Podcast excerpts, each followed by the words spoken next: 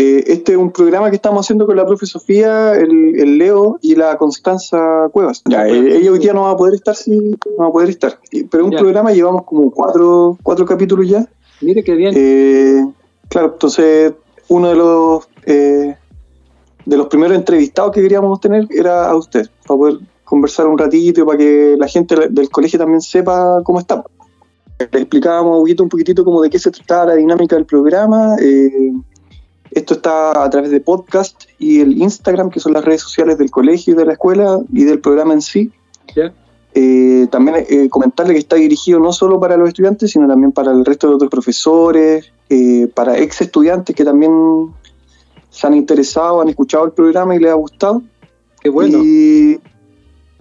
sí, súper bueno. La idea es como en un primer programa, el Leo planteaba que la idea era que todo esto generara una mayor comunicación y pudiésemos tener una comunidad más, más activa y más, más participativa también. Claro, porque ha pasado mucho eh, tiempo y uno no, sabe cómo está la otra persona, qué es de ella, etcétera. Claro, eso es súper importante eh, considerar, que hay que estar atento también con, toda la gente de la comunidad.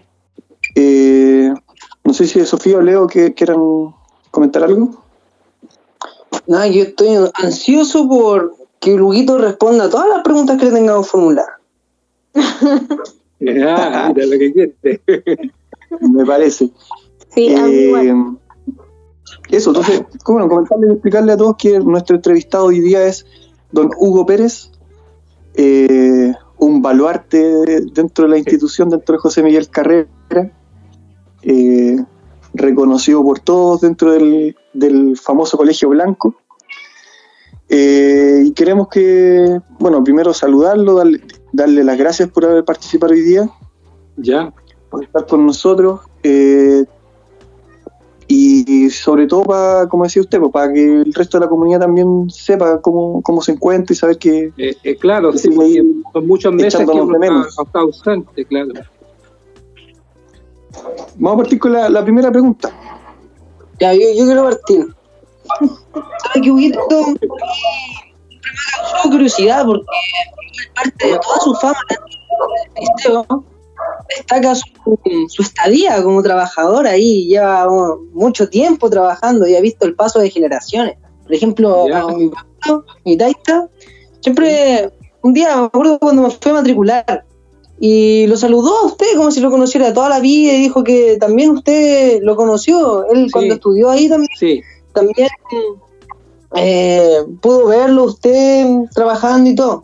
Entonces, de ahí me surgió la pregunta de ¿Cómo para usted, qué cambio ha visto de la generación de estudiantes de, de aquel tiempo con las juventudes actuales? A ver, yo creo que ahora la bueno que con, la tecnología también la juventud ha cambiado cualquier cantidad, pero yo creo que se ha perdido un poco lo, que es el respeto. Mm. Antes, sí, eh, antes existía más respeto, había más tolerancia. Eso como que, como que se ha perdido un poco. Mm, ¿Y en qué, en qué áreas más o menos usted puede inferir que ya no hay, que no hay respeto? ¿Qué, ¿Qué cosas ve donde no existe el respeto? A ver, bueno, que hay excepción, hay alumnos que son muy respetuosos, eh, muy caballeros, igual que señoritas también, pero yo lo, veo en el punto de vista ver de que eh, antes eh, llegaban, era el alumno separado cuando entraba a la, a la sala de clase, saludaba y enseguida uno le decía, tomen asiento. Esas cosas se han perdido. Claro. ¿Y qué más? A ver, el mismo vocabulario también que usan los alumnos hacia, hacia los profesores. Y hacia usted también, supongo. Me imagino que antes igual lo trataban con, con más respeto, ahora es como... sí, pero mira, yo como te dijera, yo una de las cosas que tengo yo que he sido eh, muy tolerante con las personas, o sea, nunca me gustaba a nadie faltarle el respeto, eh, tratarlo como corresponde, si es alumno o profesor o, o asistente, Pero sí, de repente nos falta el, el de repente el que malhumorado contesta mal. Pero bueno, yo digo, estaría en un mal momento, estará pasando un mal momento, pero yo no le doy más, más, más lumbre al problema. En, un poco con lo que decían ustedes dos, como, como pienso eh, en el sentido de que el Huguito, y tal como lo decían, tiene una, una trayectoria bien larga, entonces me gustaría, y justamente como contextualizando la pregunta del Leo, eh, que nos contara, que le contara a la audiencia que nos sigue, eh, cuándo y cómo llega al colegio. ¿Qué, ¿Qué, año llega usted al colegio como para, para entender por qué está contextualizada esa pregunta de generacional? ¿no? ¿Cuándo, ¿En qué año usted llegó al, colegio? A ver, yo, claro, yo estaba, bueno, yo estaba estudiando en, en, eh, la, lo que era, eh, lo que es ahora la, la Universidad de Santiago, la Universidad Técnica del Estado. Estaba estudiando pedagogía ahí en artes plásticas y dibujo técnico. Y bueno, y esto después vino el golpe de Estado y eh, tuve que salir a trabajar y por esas cosas de la, de la, de la vida, eh, yo tenía un padrino que conocía al director del, del Liceo José Miguel Carrera, cuando en ese, en ese, tiempo era el Liceo de Hombre 95. Él lo conocía. Resulta que ahí había, había una vacante se, produjo una vacante de una, de una um, asistente, o en ese tiempo eran para docente, que se, se, fue al sur, ella. Y fui yo, pues. Y me, el, el, el, tío mío, que era, era carabinero, era coronel de carabinero, me dijo, mira, hay una vacante allá, me dijo, ya que tú estás en trabajo, anda, me dijo, presentar.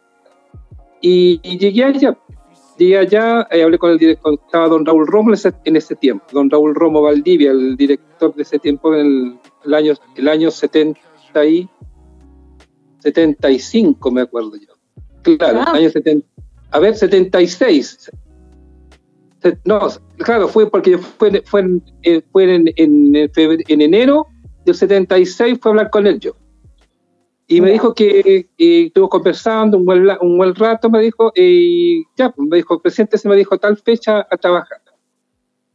Entonces yo empecé a hacer todo lo, eh, eh, y el día primero de marzo del año 76 yo entré al, liceo a trabajar.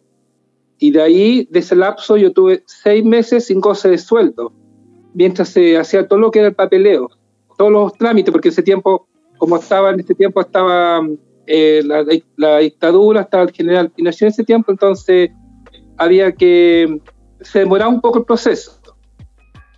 Pero ahí entonces, claro, y después ya de seis meses eh, me salió me salió todo lo, lo que, los nombramientos, etcétera, y, y, ahí aparece eh, como yo eh, ingresando al servicio primero de, de, marzo del año 76.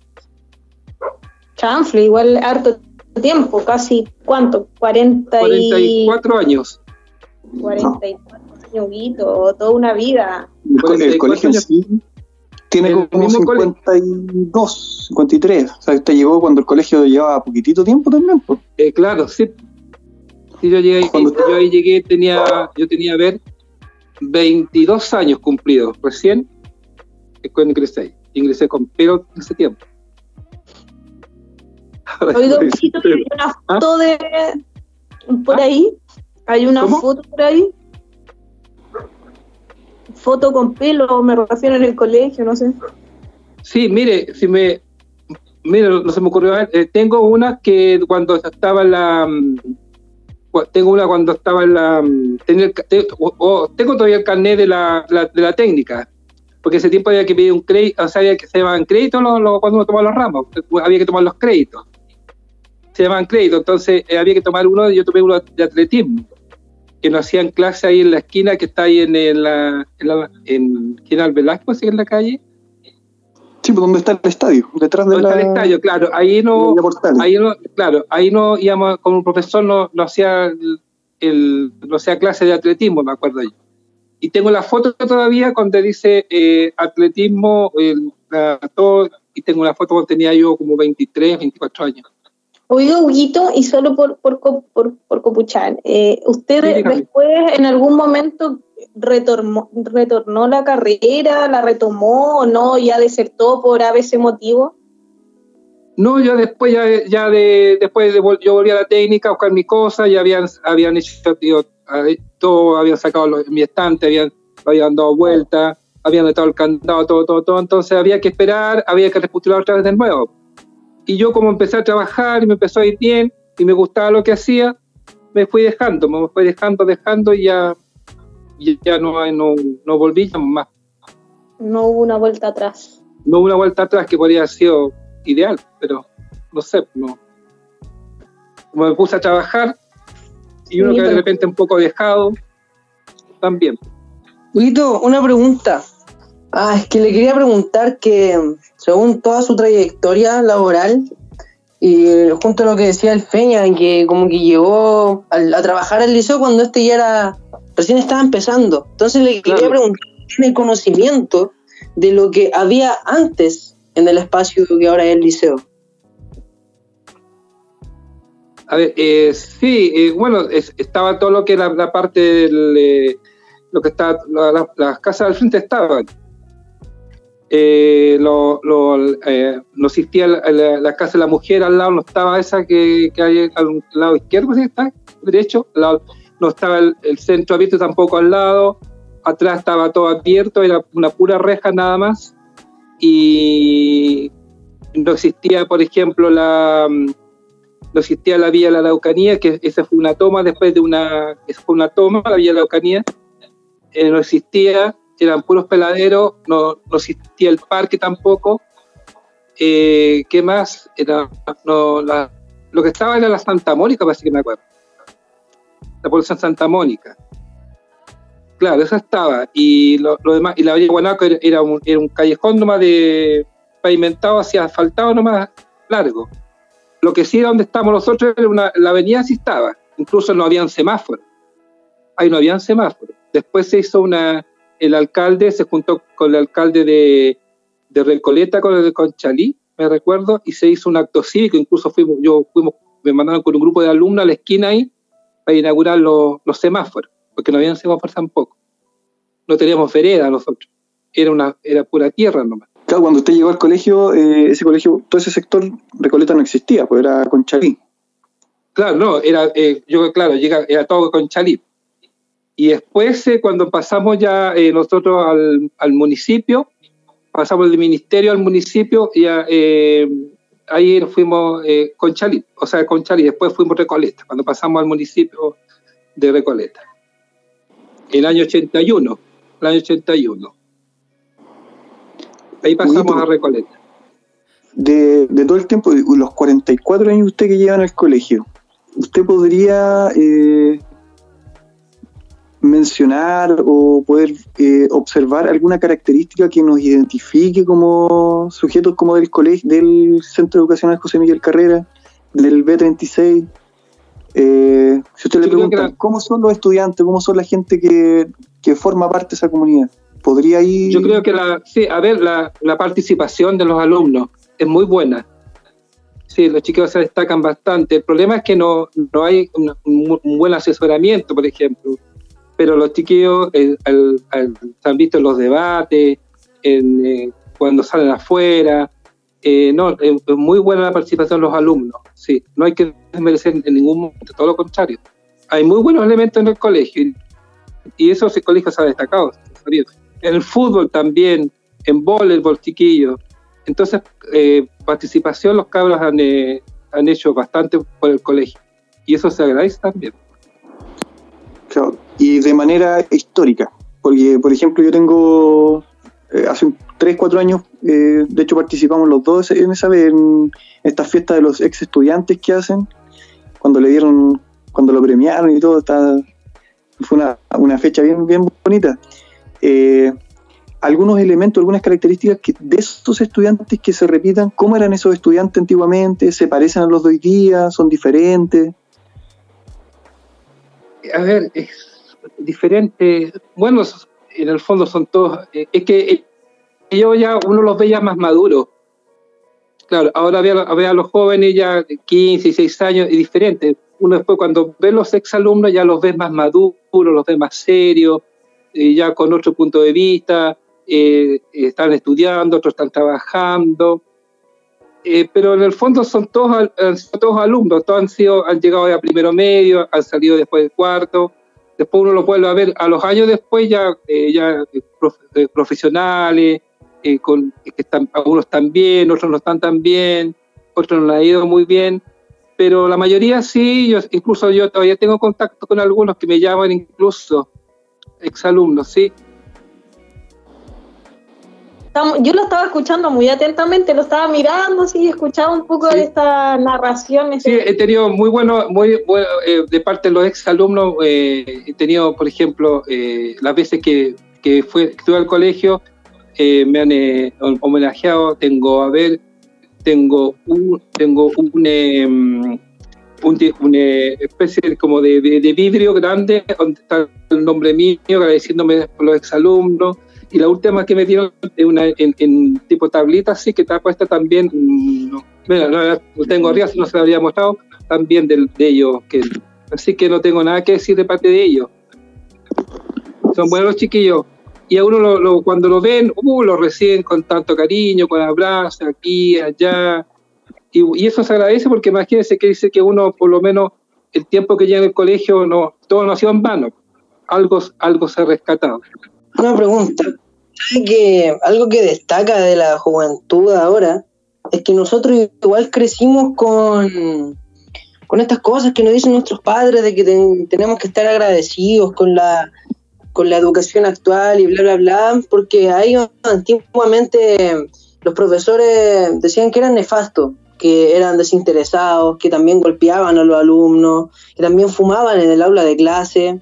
Y más que nada, quería saber si usted eh, vio eso y también qué cosas podría destacar de la nueva generación de profesores que hoy hay hoy en día.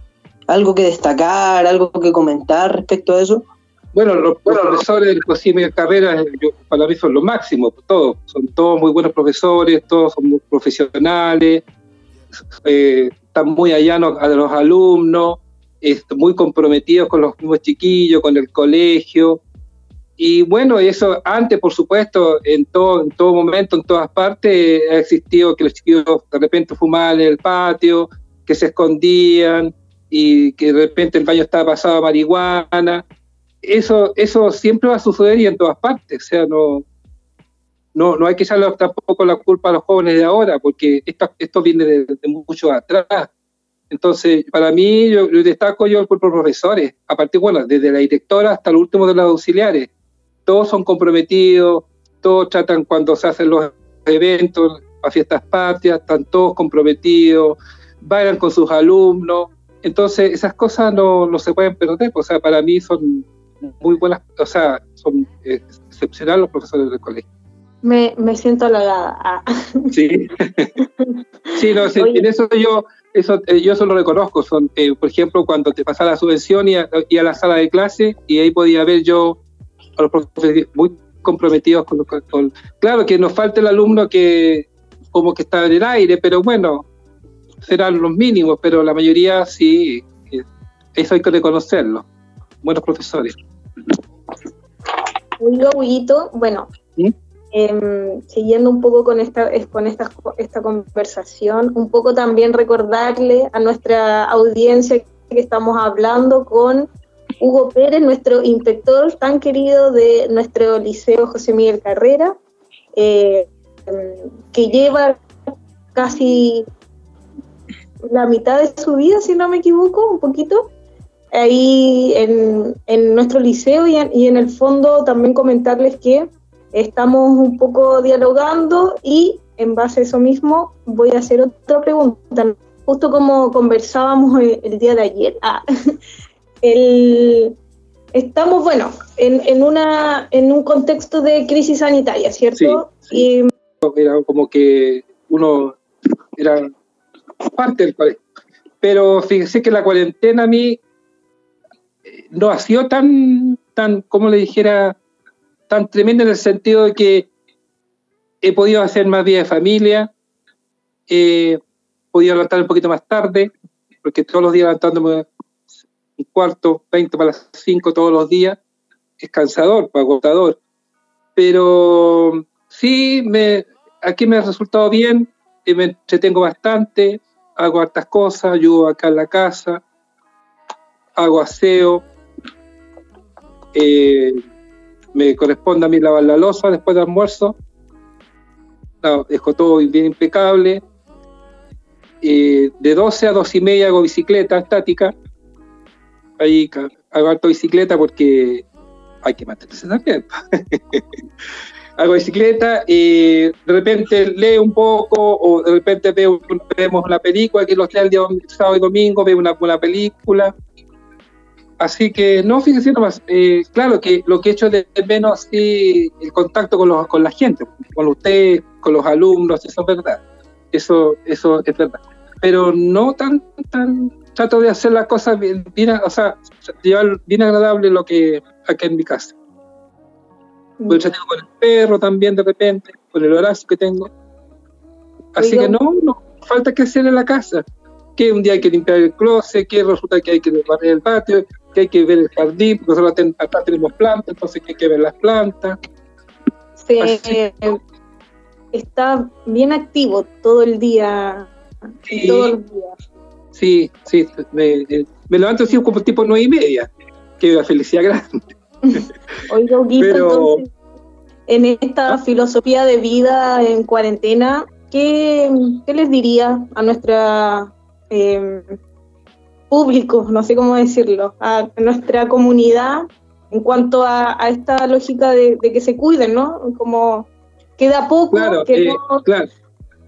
Eh, que tengan, bueno, lo, importante es, tener paciencia, pues si, sin paciencia uno no, y tratar de, de, pensar que las cosas van a tener que mejorar. Lo que sí que esto tiene es para largo, sí. Vamos a tener usar mascarilla un buen tiempo, pero tratar de, hacer las cosas más fáciles, o sea, eh, ver que hay una, conversación más fluida con, con, la familia, eh, eh, darse tarea entre ellos, mira, tú estás, hoy día te ha tocado a ti limpiar este dormitorio, eh, hoy día te, te, toca el patio, tú haces el jardín, yo voy a, preparar el desayuno, o a ti te toca hacer la once, vamos a leer un rato, vamos a, eh, o, tratemos de hacer una, una, tarea, leer un libro, esas cosas hay que tratar de, tratar de, estar en, movimiento siempre. Un poquito de gimnasia de vez en cuando. Sí, pues, buen, sí, buen consejo ahí para nuestro querido público y comunidad educativa y, bueno, exalumnos o otra gente que también que nos escuche, que nos llama un poco a eh, mantenernos eh, activos dentro del espacio, siempre cuidándonos, ¿no? sí, por supuesto, claro, hay que, hay, en ese sentido hay que ser responsable también. Claro. Porque, claro, hay que estar siempre, bueno, yo lo que siempre eh, veo mucho, o sea, escucho a las autoridades sanitarias, estoy siempre pendiente de las cuarentenas, de lo que está pasando, de esto de la mm, transición, de ese tipo de cosas, hay que estar eh, atento porque, eh, porque uno tiene que ser responsable, porque resulta que se cuida uno y también trata de cuidar a los demás también. Claro. Eh, claro, hay que ser responsable. Claro. Una responsabilidad. Si uno tiene que salir, claro. Si uno tiene que salir, tiene que salir, por supuesto, con mascarilla, con guantes, con su gel en el bolsillo. Y después de vuelta, eh, hace un poquito desinfectante. En, en no, aquello, aquello, no salgo así, porque aquello no salgo. Sale mi hermano, el que sale va, el día, va a la feria el día sábado, saca el permiso virtual y él hace todas las compras de, para la semana. Yo no, no salgo, yo muy poco, aquí a la puerta un poco, nada más, pero o por, por algún algo que lleve el correo, alguna cosa, pero más no salgo. Oiga, no, que no, dan las ganas, no, no hay ganas, o sea, no, no, el deseo de, de, salir, de tomar la micro, tomar el metro, pero no se puede. Oiga, Huguito, y dentro de ¿Ah? esta misma lógica, yo sé que los chiquillos ahora quizás quieran preguntar, así que les voy a dar el pase. Eh, pero em, un poco también contextualizando que usted que lo, que lo dijo en, en algún momento, de que estaba muy, muy informado, que se estaba informando constantemente. Sí, sí. Y, y, un poco ahí con la pregunta que viene, no sé, a los chiquillos, que em, lo vamos a llevar a otro espacio que tiene que ver más con la actualidad, cómo se va, cómo se va haciendo y, qué es lo que va pasando políticamente con algunas decisiones y con algunas problemáticas. Ahí vamos ahora, vamos a un poco a entrar a dialogar. Bueno, con todo lo que posterior al, a lo que pasó el 18 de octubre, o sea, eh, ¿qué, ¿qué, cree usted? ¿Qué, qué opina? Eh, ¿Ve algún cambio? ¿Ve alguna opción de cambio? Eh, desde su experiencia trabajando en el ámbito educativo. A partir del, 18 de octubre. Claro. Por ejemplo, ¿usted pensó que podía llegar a pasar algo así? Eh, eh, ¿Había pasado así algo tan fuerte como eso? No. Que usted no, recuerde? No, no, no. No, porque no, nunca yo me imaginé que podía pasar una cosa así. Claro, es que lamentable lo que pasó es que con el, problema se, también, a ver, ¿cómo le dijera? Bueno, seguramente esto se venía a estar, ¿ah? se, venía, se venía en cualquier momento eh, que podía pasar porque las cosas no estaban bien. Pero el problema es que dejó mucha gente cesante. Hubo mucha cesante, mucha gente cesante, eh, más y más ahora con, la pandemia, ahí ya la cosa se, ahí ya fue peor porque ahí uno se pudo dar cuenta de que hay, gente que lo está pasando muy, muy, muy mal, que ya venía gente pasándola mal, que había quedado sin trabajo y ahora con esto de la pandemia eh, salieron, salieron olvidados incluso de los campamentos, existía gente que estaba pero mal, mal, que no tiene luz ni agua, eh, los sueldos malos, entonces, todo eso como, que vino a, con esta pandemia vino como que a agravar más las cosas. Pero yo tengo fe que las cosas se van a solucionar. ¿eh? Yo sé que las cosas, pero hay, que ir a poco, sí. Hay que ir a poquitito, porque las cosas de un viaje no se pueden hacer, pues hay que tener paciencia y, ir a poco. Pues, claro. Y en, en el ámbito en que usted se desenvuelve, en lo educativo, ¿qué, qué cosas usted cree que van a cambiar? ¿Qué cosas eh, ve usted que, puedan ser como aprendizaje de todo lo que estamos viviendo? Ya lo mencionó en delante, ya dijo que, había como que cambiar un poco el, acercarse más a la familia, eh, aprovechar esos momentos. uno en el ámbito educativo. En la parte educativa, bueno, uno está, a ver, yo creo que, bueno, empezando ya la, la, la PSU, ya no, ya no existe la PSU ya. No, pues la prueba de transición que se llama. Prueba de transición se llama ahora. a ver, pero el educativo yo creo que, bueno, se ha tenido más acceso a la tecnología, pienso yo, más a la tecnología, porque ahora imagínense hacer clases virtuales, que cuando se ha visto eso clases virtuales a través, de, a través del computador. Entonces es una gran, un gran paso también. Por ejemplo, lo, que usted mismo como, como inspector, lo que usted trabaja, porque eh, el rechazo o la reticencia que hemos tenido muchos profes con los celulares, por ejemplo. Eh, quizás esa, ahora los celulares están salvando mucho, muchos procesos. claro, claro, que, sí, claro, es que, según el uso, el uso que uno le dé, el, el, uso que uno le dé, por ejemplo, en una sala de clase estar con celular, yo creo que es molesto en el sentido de que el profesor se distrae, distrae la clase, el alumno no toma atención, pero si, si se le da el buen uso que corresponde al celular, que por ejemplo en este momento que yo me estoy comunicando con usted, es una maravilla para mí por celular. Pero ya eh, el, hacer mal uso, claro que la tecnología es, muy, es buena porque eh, existen las clases por online, uno se puede comunicar con las personas, cuando uno nunca siempre llamaba por teléfono y nunca se veía con la otra persona. Entonces, el mal uso yo creo que no, no los extremos no son buenos tampoco pero que, que, ha ayudado mucho el celular es, una, es una gran cosa porque nos estamos comunicando constantemente.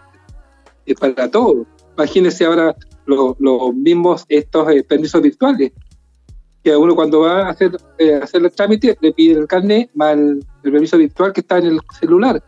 Entonces todo eso eh, a uno nos ha ayudado un poco. Claro que nosotros estábamos un poco atrasados en el sentido que como, como, como éramos generaciones que no estuvimos nunca que nos, con celulares, que ahora estos niños ya nacen con el celular, es diferente ahora los chiquillos saben manejarse, pero súper bien. No tienen que ir a la biblioteca, eh, imagínense, están saliendo esas, esas pizarras virtuales también, que uno las toca y, y vienen a hacer la clase, entonces es una gran cosa. Ya. Sí, pues ¿Cómo? inter- Sí, Le voy a dar el pase al Leo. es que nos queremos pelear por usted, nos queremos pelear.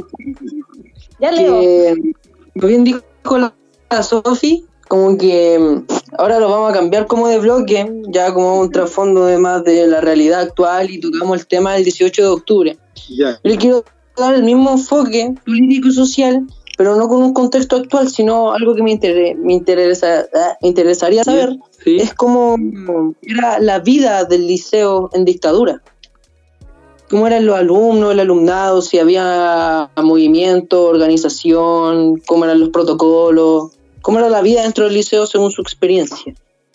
Mira, el, el tiempo que, que- que tuvimos nosotros bajo el régimen militar, eh, bueno, yo me dedicaba siempre a, a hacer mi trabajo, a hacer mi trabajo. eh, eh, cuando- eh, habían, habían fechas que, en que a nosotros prácticamente necesitaban gente, pues, supongamos, para ir a, marchar o ir a desfilar, etcétera. Bueno, en ese tiempo había que ir a desfilar con los alumnos. Ese tiempo se desfilaba.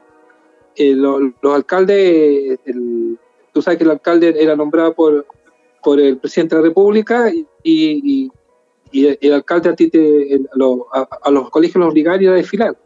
Así que nosotros prácticamente los 18 de septiembre, el 21 de mayo, eh, había que ir a desfilar, o sea, había que hacer ensayo con los chiquillos, formarlo, etcétera, y había que hacer ensayo, salíamos a la avenida Guanaco, salíamos con los carros a desfilar, a ensayar, y pero más allá no, no yo por lo menos eh, yo mi punto de vista lo veía normal casi porque yo como te dijera Yo nunca vio como un episodio de violencia, como también bien sabemos en el liceo hay un memorial de un profesor que fue asesinado en dictadura.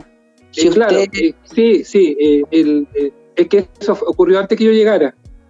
Mm, claro yo llegué eh, el, el, el- ¿cómo que se llama? Aldo que se llama el bueno él era un, pa- un paradocente también allá y también pues él, él- la- él también fue fue desaparec- eh, detenido desaparecido porque hay un monolito ahí en el colegio. Pero eso fue antes que yo llegara al colegio. Oiga, Huguito, ¿Ah? qué interesante un poco lo que cuenta, eh, pero me quedó dando vuelta el tema de, claro, lo que usted hablaba de que, eh, bueno, en dictadura militar se designaba los alcaldes, por ende eran también, eso quería decir que eran muy cercanos a, a la dictadura militar y claro por supuesto porque que era nombrado conllevaba. Claro. Pero eh, me hace pensar en, en cómo, bueno, es, es algo lógico igual, pero cómo a la, a la gente, actores de, de- de la comunidad educativa los hacían, en el fondo, acentuar estas, estos signos patrióticos, ¿no? El desfilar, no sé, Claro. el, el 11 de septiembre o- o claro. o para el 21 de mayo, como exacerbar estas lógicas más de las Fuerzas Armadas, ¿no? Y Sí. hacerlo y establecerlo en los colegios. Eso es como lo que estaba pensando y que usted lo vivió y lo vio. Sí, y, y No, claro porque a nosotros no- no- Claro, sí, me acuerdo eh, en una oportunidad yo tuve que. ¿Usted conoció a la profesora Antonieta Salinas Río? No. Mm, ¿La profesora de química? No. Bueno, No. en ese tiempo, en ese tiempo eh, nosotros nos tocó ir a desfilar allá a, aquí a Recoleta, me acuerdo yo. Aquí a Recoleta tuvimos que ir a desfilar ahí. Y también para ahí con, tuvimos que llevar a 50 alumnos. y esto era de todos los colegios, ¿no? Sí, era- De- no, tenía que ir a todos los colegios. Iban colegios, primero de- desfilar, ahí la, la avenida Salvadores, era, pero era un mar de gente, porque la, la- la gente que desfilaba a esos niños, y eh, primero desfilaban las escuelas básicas, y después venían los liceos. Y claro, y, y, y desfilar desde el director hasta el último de los, de los alumnos. O sea, todos tenían que ir a desfilar. Todos. Incluso como- después pasaban listas. Pasaban listas que estaba, que no estaba, que vino, que no vino. Así que yo me uh, desfilaba todos los- todos. No me perdía una, porque iba a todas. Era Pero había que el- hacerlo, porque si, si uno lo hacía después, decía, tan ch- mira, a uno lo ponían entre ojos después. Entonces uno puede dar su pega, había que hacerlo, no había que obedecer. Era como el desfile que hacen en el Parque O'Higgins, pero el desfile escolar militar. Claro. Cómo ponerle. Claro, eran eh, todas las comunas, o sea, la comuna Recollet era este tiempo era Conchalí. Claro, era Conchalí. Eh, primero eran las básicas, de final todas las escuelas básicas, y después las- los, los liceos. El José Miguel Carrera, el La 41, esas cosas. Oye, qué, qué interesante, vuelvo a repetirlo. Podríamos, insisto, estar, eh, no sé, como tres horas de programa, pero eh, tenemos un, un cierto límite. Nos gustaría Sí, sí, lo seguir de verdad, Huguito. Sí, como pa- para ir cerrando, eh, eh, primero eh, nos gustaría eh, poder ser el canal eh, de difusión quizás de algún mensaje, algún saludo, muchos muchos chiquillos, muchos estudiantes, muchos ex estudiantes que les gustaría mucho y usted les, dé- les manda un saludo eh, y nosotros, a tra- ellos a través de, de nosotros también devolverse, o sea, vamos a hacerle llegar todos los saludos que. Mire, yo eh, a todos, bueno, un, un abrazo desde acá a la distancia, que lo echo mucho de menos, y me hace falta en el sentido de poder verlo, conversar con él, darle un abrazo. Así que, y, que los quiero mucho y que se cuiden, que tengan paciencia, que las cosas, hay que tener fe nomás, que las cosas van a ir de a poquitito mejorando y para todo va a ser mejor. Pero tenemos que estar acá nomás, guardando, no nos queda otra cosa. Uno que está más viejo ya tiene que, es más riesgo, así que tiene que cuidarse. Pero igual lo echo a todos de menos, a todos los echo de menos, en serio. Como que hace, hace falta ese contacto en la mañana, cuando llegaba yo ahí, echarle la talla de repente. Claro, pues esas, esas acciones eh, son necesarias, pues son, son cuestiones que daban el ánimo. o sea, llegar con Claro. sueño en la mañana, con frío, y ahí verle a usted, Claro, pero, claro. a todos los estudiantes. Muchos porque- también están de eso. Claro, eh, uno llega- eh, a pesar que uno eh, me costaba de repente, pero igual me levantaba y decía yo, no importa, sí, porque hay que ser responsable. Y llegaba al colegio y, y como que se pasaba todo eso. Ya ahí con los chiquillos, uno ahí ya la cosa es eh, distinta. Ya, Huguito, mire, lo que sucede es que al final de cada programa, de cada podcast, vamos Sí. a recomendar una canción. Eh, ponemos una canción, es como una canción de cada podcast. Eh, Hoy día, eh, su imperante misión es elegir una canción para este podcast. Por mientras que usted lo piensa, yo le voy a dar las gracias a nombre de todos nuestros auditores. Y por mientras ahí que usted piensa qué, qué tema se le viene primero a la cabeza, puede ser cualquier oído, eh, le, que- le queremos dar las gracias eh, por haber cedido y haber eh, ser parte un poco también de esta, de esta radio escolar JMC. Y como decía el profe Fernando en comienzo, usted es nuestro primer entrevistado, entonces también decirle a nuestra audiencia que estamos acá iniciándonos en esto, en ser comunicadores, y, pero eh, básicamente eso, agradecerle que haya participado como siempre, eh, tan activamente, eh, tan de hacernos reflexionar a cada uno de nosotros y también a, a lo- a las chiquillas y a los chiquillos que nos escuchan, a la gente más adulta también, de llevarnos un poco el ejercicio de memoria. Como siempre digo yo, nosotros estamos haciendo acá un ejercicio de memoria importante. Sí, Huguito, dale ¿no? sé, a mí- Este es eh, eh, mi cantante que a mí me gusta escucharla. Ya, pues Miriam Hernández, yo era muy pequeña cuando ella cantaba y era más famosilla. ¿Qué otras cosas La escucha? fuerza del amor, la fuerza del amor, eh, profesora Sofía. Ya, ahí Esa- está me Peña. gusta. la- La Cerramos fuerza del amor. con La Fuerza del Amor, de Miriam la Hernández.